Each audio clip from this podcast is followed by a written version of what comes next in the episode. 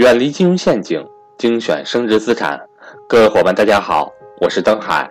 在价值投资的道路上，让我们一同前行。下面开始我们今天的分享。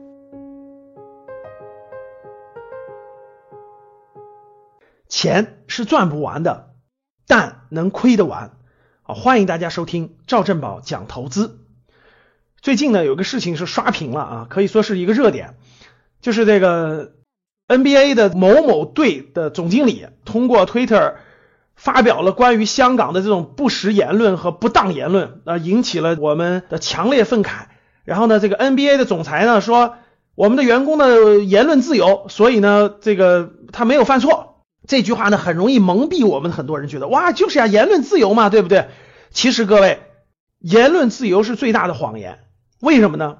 那我给大家举一个真实的案例啊。最近有一个瑞典有个环保女孩，大家知道叫桑伯格，也挺火的哈。然后她去怼各个国家的领导人。桑伯格呢，前一阵去美国的一个州，在大规模的集会上呢发表一个演讲，这个新闻不就出来了吗？然后呢，这个州的一个高中化学老师就在这个桑伯格这个少女演讲的这个新闻下面评论区啊，评论区就写了一句：“没带我的阻击枪。”我再说一遍，就没带我的阻击枪，就写了这么一个评论区。该评论就被认为是对桑伯格的人生威胁了。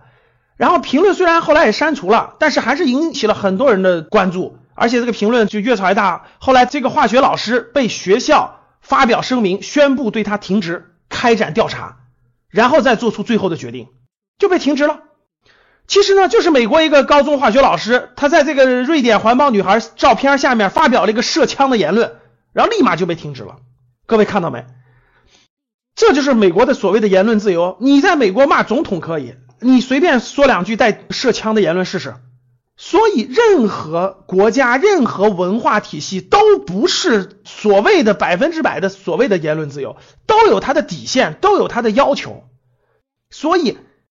所谓 NBA 的这个总裁的这尊重员工的言论自由，纯粹是扯淡。你让他的员工在美国发表一些涉枪言论试试去。不同的文化体系、不同的价值观体系，它有不同的要求，所以大家不要被所谓的言论自由所蒙蔽。NBA 在我们国家利益面前，在主权面前，那就是个球。我们非常支持。无论是中央电视台，无论是各个赞助商，无论是各个明星的这种对 NBA 的这种限制和打击，当你看到我所看到的世界，你将重新认识整个世界。欢迎想跟赵正宝老师系统学习财商知识的伙伴和我联系，我的手机和微信为幺三八幺零三二六四四二。